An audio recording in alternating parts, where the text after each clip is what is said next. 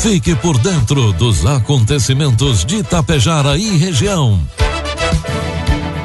A partir de agora, Tapejara Notícias, segunda edição.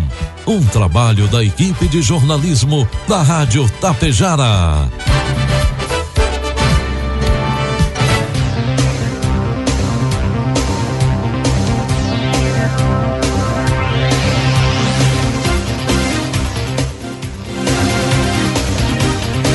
Agora são 12 horas com 33 minutos. Muito boa tarde. Está no ar aqui pela Tapejara FM 101,5, a segunda edição do Tapejara Notícias desta quarta-feira, 8 de setembro de 2021. Tempo estável em Tapejara, 17 graus é a temperatura. Você confere agora os principais destaques dessa edição. A administração municipal presta homenagem ao Corpo de Bombeiros Voluntários de Tapejara. Ato cívico marca o 7 de setembro em Água Santa. Ibiaçá realiza a 11 primeira Conferência Municipal de Saúde. Itapejara aplicará as segundas doses da Coronavac e da Pfizer nesta quinta-feira. Tapejara Notícias segunda edição conta com a produção da equipe de jornalismo da Rádio Tapejara e tem o oferecimento do Laboratório Vidal Pacheco e da Cotapel. Precisando fazer exames? Conte com o Laboratório Vidal Pacheco Atendimento de segunda a sexta das 7 às onze e meia e das 13h30 às 16h15 e, e, aos sábados das 7h30 às 11h15. Aceitamos todos os tipos de convênios. Venha conferir. O a 15 de novembro 121, em frente ao sindicato. Laboratório Vidal Pacheco. Tradição, qualidade e precisão em análises clínicas. Futuro está nas mãos de quem sabe fazer. E você, agricultor, precisa dar o destino certo ao que produz com tanto trabalho. A Cotapel investe em estruturas de recebimento e armazenagem, além de 20 mil reais em prêmios na campanha Safra Premiada Cotapel. Faça suas compras e entregue sua safra e aumente suas chances de ganhar. Acredite na tradição do campo e na confiança do melhor resultado. Cotapel, desde 1985, ao lado de quem produz. Produtos agrícolas. Agora são 12 horas com 35 minutos. Cotação dos produtos agrícolas, preços praticados pela Cotapel nesta quarta-feira. Soja R$ 158,20 com 20 centavos, milho R$ 87,00, o trigo pão PH 78 ou mais R$ 84,00. Um levantamento realizado pela consultoria Datagro estima uma produção de 211 milhões de toneladas para a safra 2021-2022 de soja na América do Sul. Caso se confirme, representaria um aumento de 7% sobre os 197 milhões de toneladas do recorde revisado da temporada 2020-2021. Em relação à área, prevê-se mais de 62 milhões de hectares, 2% superior aos 61 milhões colhidos na safra revisada 2020-2021, o que pode resultar um novo recorde histórico. A exemplo da safra anterior, os produtores da região devem ter evolução heterogênea de incrementos na área semeada, com aumentos no Brasil, Paraguai, Bolívia e Uruguai e uma redução na área da Argentina, diz Flávio Roberto de França Júnior, coordenador de grãos da Datagro. Em relação à produtividade média, a projeção inicial considera relativa normalidade no clima, mas cercado de incertezas, em função da provável consolidação do fenômeno, do fenômeno Laninha, complementou Flávio. Para o Brasil, o maior produtor de soja do mundo, estima-se uma produção de 144 milhões de toneladas, avanço de 5% sobre os 136 milhões do recorde obtido na safra atual.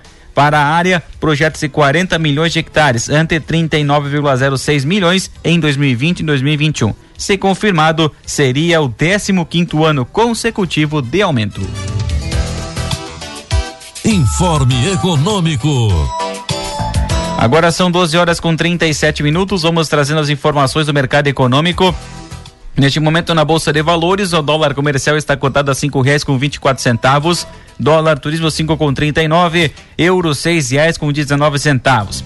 O presidente Jair Bolsonaro editou um decreto que torna pública a decisão do Brasil de não renovar a partir de 7 de outubro a vigência do convênio sobre o transporte marítimo com o Uruguai e com a Argentina, ambos celebrados há mais de 30 anos. O texto com a decisão será publicado hoje no Diário Oficial da União.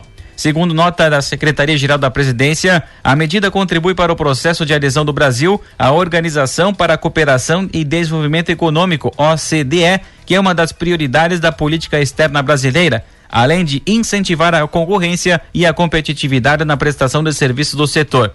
A decisão foi tomada na segunda reunião extraordinária da, do, do CAMEX, o Conselho de Estratégia Comercial da Câmara de Comércio Exterior, realizada em 9 de dezembro do ano passado, tendo sido comunicada ao governo do Uruguai em 9 de fevereiro deste ano e ao governo da Argentina em 13 de fevereiro deste ano, seguindo, segundo informou a Secretaria-Geral. De acordo com o governo, a possibilidade de não renovação está prevista expressamente nos próprios tratados, bem como na Convenção de Viena de 1969, que, por sua vez, remete às disposições dos respectivos tratados. Previsão do tempo. Agora são 12 horas com 38 minutos. A quarta-feira, assim como o dia anterior, será de chuva forte em praticamente todo o Rio Grande do Sul. O INMET, Instituto Nacional de Meteorologia, emitiu um novo alerta para boa parte do estado. Em algumas áreas deve ocorrer queda de granizo, descargas elétricas e rajadas de vento acima de 100 km por hora, com risco de transtornos como interrupção no fornecimento de energia, queda de árvores, alagamentos, estragos em plantações e danos ao transporte rodoviário. Apenas no norte, o sol deve aparecer, mas ainda assim intercalando com pancadas de chuva. Segundo a Somar Meteorologia, os maiores acumulados serão em municípios do sul gaúcho como Tavares, Pelotas, Turuçu e São José do Norte, com 60 milímetros de chuva. Na capital, o acumulado fica em torno de 16 milímetros. Com o avanço de uma nova frente fria, a tendência é que a temperatura comece a diminuir gradativamente. Já pela manhã, Pedras Altas no sul e São José dos Ausentes nos campos de cima da serra registraram a mínima de 9 graus. Durante a tarde, ainda esquenta em alguns municípios do norte, onde os termômetros de Vicente Dutra chegam a 32 graus, a maior máxima para o dia no estado. Em Tapejara, quarta-feira amanheceu com tempo chuvoso, 15 graus de temperatura. Para hoje ainda temos uma previsão de 15 milímetros e as temperaturas podem atingir os 19 graus. Para amanhã, quinta-feira, previsão de sol com algumas nuvens e névoa ao amanhecer e noite de poucas nuvens. As temperaturas devem oscilar entre 10 e 17 graus. Neste momento, tempo instável, 17 graus de temperatura, 94% umidade relativa do ar. Destaques de Itapejara e região. Agora são 12 horas e 40 minutos. A partir de agora você acompanha as principais informações locais e regionais na segunda edição do Tapejara Notícias. A Secretaria da Saúde de Tapejara realizará nesta quinta-feira, dia 9 de setembro, duas etapas de vacinação para a segunda dose contra a Covid-19. Pela parte da manhã, das 8 horas às 11 horas, haverá a aplicação da segunda dose do imunizante Coronavac para quem recebeu a primeira dose até 13 de agosto. Durante a tarde, da 1 às 4 horas, haverá a aplicação da segunda dose da Pfizer para quem recebeu a primeira dose até 15 de junho. Cidadão deve levar documento com CPF, cartão SUS e o comprovante da primeira dose. Ambas as vacinas serão aplicadas no salão paroquial. Cidadão pode também levar consigo um, um, um brinquedo que possivelmente, posteriormente será destinado ao programa Primeira Infância Melhor e além é claro, levar um quilo de alimento não perecível que posteriormente será destinado pela Secretaria de Assistência Social às pessoas em situação de vulnerabilidade. Na manhã de ontem, terça-feira, no ginásio poliesportivo Aldine Virgílio Costa, em Água Santa, foi realizado o ato cívico em alusão à independência do Brasil, que completou em 2021 199 anos. Trazida pelo grupo Centauros da Tradição, a chama crioula, que representa a história da cultura gaúcha, também ficou exposta durante o ato. Em seu pronunciamento, a secretária de Educação, Andriessa de Moraes Souza, salientou a importância da celebração do 7 de setembro. A data nos mostra que devemos celebrar o nosso patriotismo e não somente neste dia, mas em todos. E através das nossas escolas buscamos passar aos alunos os valores de honra e respeito, afirmou a secretária. Já o prefeito Eduardo Picoloto destacou que datas como esta remetem à certeza de que todos pertencem a uma grande nação. Temos que estar sempre prontos para lutar pela cidade e aumentarmos ainda mais o amor por Água Santa e pela pátria, comentou o prefeito. O aluno e tradicionalista Roque Estreito de Paula encerrou o encontro declamando uma poesia da autoria própria intitulada como Décima de um Patriota. Em virtude do cumprimento das normas sanitárias de segurança em combate à pandemia do coronavírus, o ato cívico foi restrito somente para autoridades municipais e também foi transmitido pelo Facebook da Prefeitura de Água Santa. A 11 Conferência Municipal de Saúde de Ibiaçá foi realizada na última sexta-feira no Salão Nobre do Centro Administrativo da Prefeitura de Ibiaçá. Em uma iniciativa da Secretaria da Saúde e do Meio Ambiente, o encontro reuniu integrantes do governo e representantes de entidades para uma avaliação sobre a saúde da população, estrutura das redes de serviços e de atenção à saúde e a formação de diretrizes para subsidiar a elaboração do Plano Municipal de Saúde. O tema do encontro foi tempos de pandemia, reflexos e reconstrução do SUS. Para o secretário de Saúde do município, Miguel Durigol, a união de todos os envolvidos é fundamental para transformar a atual realidade sanitária. Que essa reconstrução seja de reviver, reinventar, começar e realizar. Que nós possamos juntos reconstruir uma saúde cada vez melhor para o nosso município. São grandes desafios, mas acredito muito na força do trabalho e capacidade que temos de transformar essa realidade, explicou o secretário. A programação contou com a palestra da professora e consultora na área de saúde, Dinaci Hansi. Para ela, a prevenção de saúde deve ser priorizada. Coisas que façam bem para a saúde. Esse é o melhor remédio, o melhor cuidado. Nós não podemos ficar doentes para depois procurar a saúde. Temos que nos cuidar diariamente, nos alimentando bem, cuidando da saúde e também do nosso bem-estar, finalizou a palestrante. 12 horas 44 minutos, 17 graus a temperatura. Com o lema Salvar vidas é um dom, doar-se ao próximo uma virtude. O Corpo de Bombeiros Voluntários de Itapejara desempenha suas funções atendendo a comunidade regional desde 30 de agosto de 1995, data de sua fundação. Diante do trabalho comprometido e voluntário, o governo de Itapejara realizou na manhã de ontem, terça-feira, uma homenagem a todos os integrantes da, corpora da corporação. O prefeito Big, o, o Big e o vice Gipe entregaram ao presidente e ao comandante da corporação, Edis Begin e Valdecir Guerra, respectivamente, duas placas em agradecimento pelos serviços prestados à comunidade regional. O prefeito Big destacou a presteza dos integrantes durante os atendimentos e a forma responsável como conduzem as ocorrências. Somos gratos por vocês estarem na linha de frente e por podermos contar sempre com o trabalho sério e comprometido de cada um, pontuou o prefeito. O presidente da corporação, Ed Sbeggen, afirmou a importância da parceria com a administração, uma vez que os bombeiros voluntários dependem de parceiros para melhor executar os trabalhos que lhes são solicitados, oferecendo estrutura adequada e a necessidade que se apresenta. O comandante dos bombeiros voluntários, Valdecir Guerra, se emocionou com a homenagem, agradeceu ao Poder Executivo e solicitou a ajuda de todos para que o grupo se mantenha forte e unido num só propósito. Atualmente são 20 bombeiros na parte operacional e 15 integrantes na diretoria, todos trabalhando voluntariamente e prestando serviços gratuitos às comunidades de Água Santa, Charrua, Ibiaçá, Santa Cecília do Sul, Vila Lângaro e Itapejara, sendo a sexta corporação de bombeiros voluntários mais antiga do estado. Um acidente envolvendo três veículos, entre eles um ônibus, ocorreu por volta das dez e meia da manhã de hoje, quarta-feira, no centro de Passo Fundo. O fato aconteceu na Avenida Brasil, próximo à esquina com a Rua Bento Gonçalves. Segundo informações de testemunhas e envolvidos, o coletivo urbano seguia pela Avenida Brasil quando teve um problema mecânico, travando a roda dianteira direita do veículo. Com isso, o motorista perdeu o controle e acabou colidindo em dois veículos estacionados: um Renault Sandero com placas de Ibirubá e um Chevrolet Prisma com placas padrão do Mercosul. Embora tivessem passageiros nos automóveis, não houveram feridos.